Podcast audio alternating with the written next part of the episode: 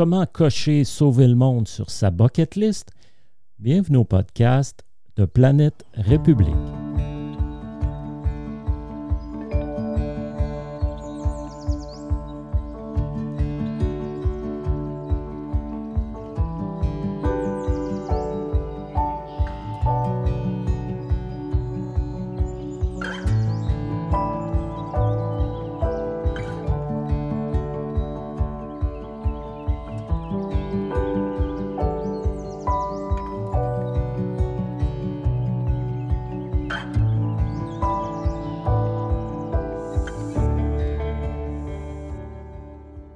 Avant d'aller plus loin dans l'argumentaire construit en faveur du projet de Planète République et de se lancer dès le prochain épisode dans l'historique du mouvement planétariste, énumérons dans cet épisode quelques-uns de ces enjeux concernant tout un chacun des quelques presque 8 milliards d'êtres humains qui abritent cette Terre et qu'une gouvernance mondiale pourrait, devrait mieux adresser que les nations individuellement si elle était légitime, autonome et souveraine sur ces enjeux.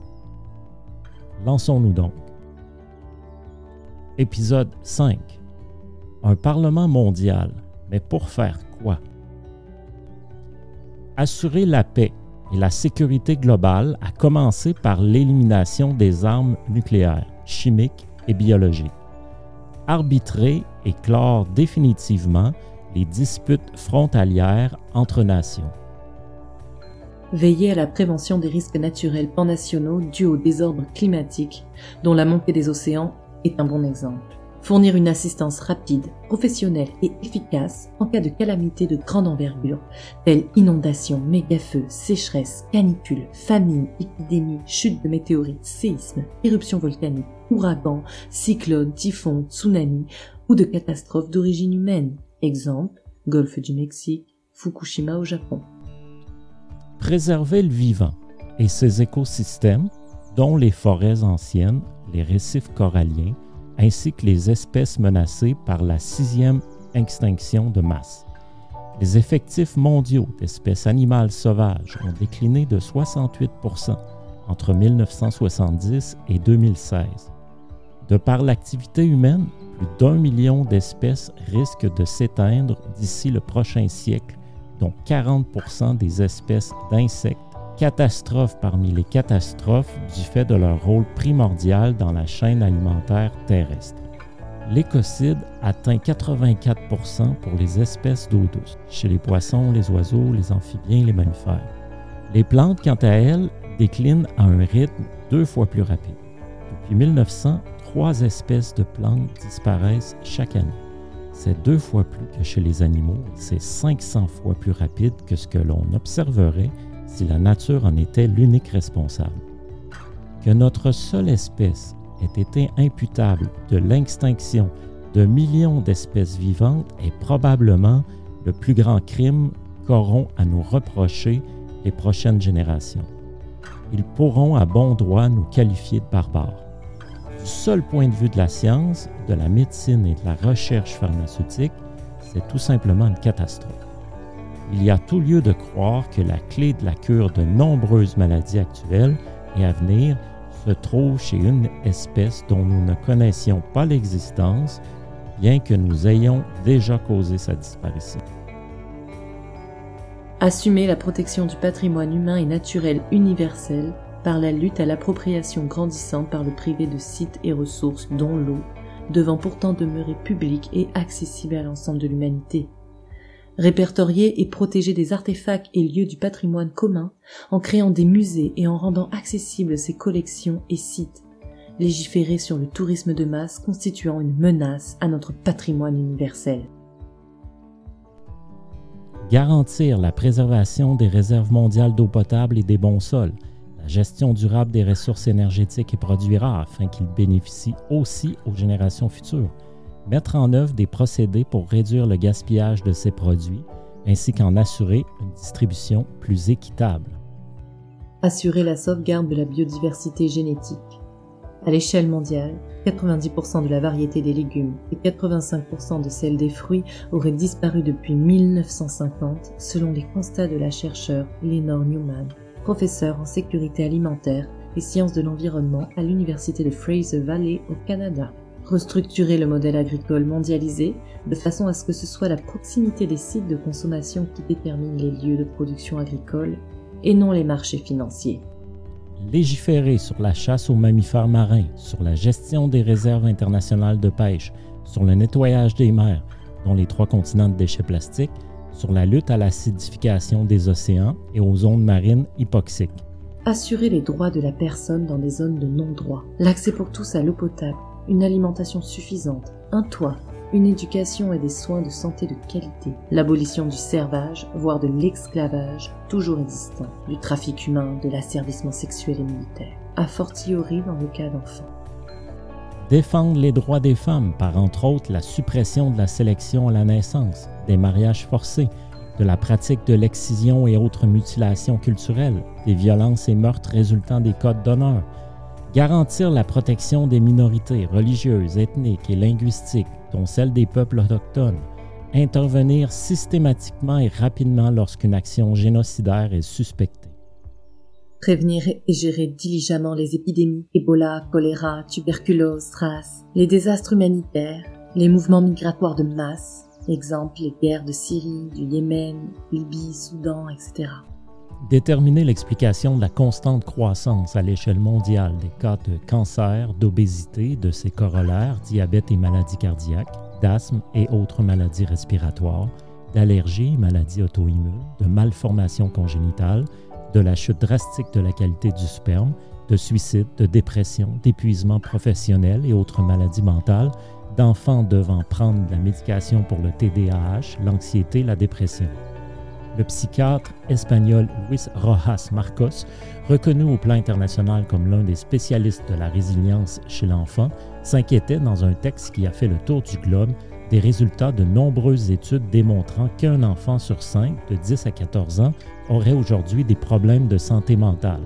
Son équipe de recherche a pu observer chez cette même tranche d'âge une augmentation de 43% du TDAH, de 37% de la dépression adolescente et de 200% du taux de suicide au cours des dernières décennies.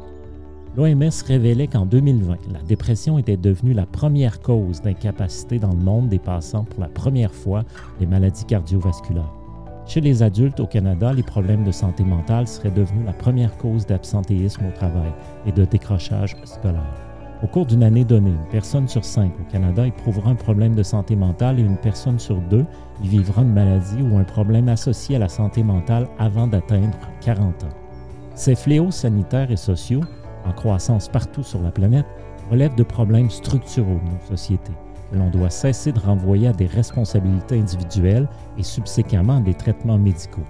Les sources de ces problématiques doivent être adressées à un niveau global organiser la poursuite de l'exploration spatiale ainsi que le nettoyage des débris en orbite autour de la Terre, empêcher l'appropriation de l'espace, que ce soit par le privé ou par des États. Affermir la lutte à l'obsolescence programmée, à la surconsommation, au gaspillage alimentaire, instaurer des politiques de décroissance et de réduction de la consommation, accélérer la fossilisation de l'économie du carbone, pétrole, charbon, gaz, réguler le transport international maritime et aérien, poursuivre la normalisation universelle des poids, mesures, calendriers, systèmes comptables et méthodes de classement des informations. Veiller à la recherche et à la réglementation sur toute substance nocive pour l'être humain et la biosphère, dont l'utilisation dans la production alimentaire, cosmétique et de consommation des OGM, perturbateurs endocriniens, nanotechnologies, pesticides et produits chimiques. Interdire à l'échelle mondiale l'utilisation des polluants les plus nocifs pour le vivant. Légiférer sur la surutilisation des antibiotiques, particulièrement en agriculture. Limiter la mainmise des pharmaceutiques dans ce domaine vital en investissant dans la recherche publique pour de nouveaux antibiotiques dont l'inefficacité croissante est une menace à la santé publique mondiale. Selon un rapport d'un comité d'experts sur les incidences socio-économiques potentielles de la résistance aux antimicrobiens au Canada, 26% des infections bactériennes résistaient déjà au traitement en 2018 et jusqu'à 40 des bactéries deviendraient résistantes d'ici 2050. À l'échelle de la planète, ce sont des centaines de millions de vies qui sont à risque. La République universelle à créer devrait donc s'assurer de financer la recherche pour de nouveaux médicaments, antibiotiques et vaccins, tout en assurant la gestion des stocks et l'universalité d'accès. Défendre l'indépendance d'Internet, les libertés de presse et individuelles, ainsi que le respect de la vie privée qui se sont fait grignoter, encore un peu plus, peut-être bien durablement, lors de la pandémie de la Covid-19 par des entreprises et des États grâce, en outre, au traçage exacerbé des déplacements des citoyens via leurs téléphones portables et les réseaux de caméras de surveillance. Créer un réseau mondial public d'information multiplateforme doté de moyens conséquents et financé à 100% par le Parlement mondial. Financer la recherche scientifique indépendante et plus particulièrement pour les domaines orphelins. Investiguer et documenter dans une multitude de domaines les meilleures pratiques du globe dont celles en économie, urbanisme, architecture, transport, politique, agriculture, culture et énergie, afin d'en faire la promotion. Soutenir des projets pilotes de modèles alternatifs novateurs dans tous ces domaines.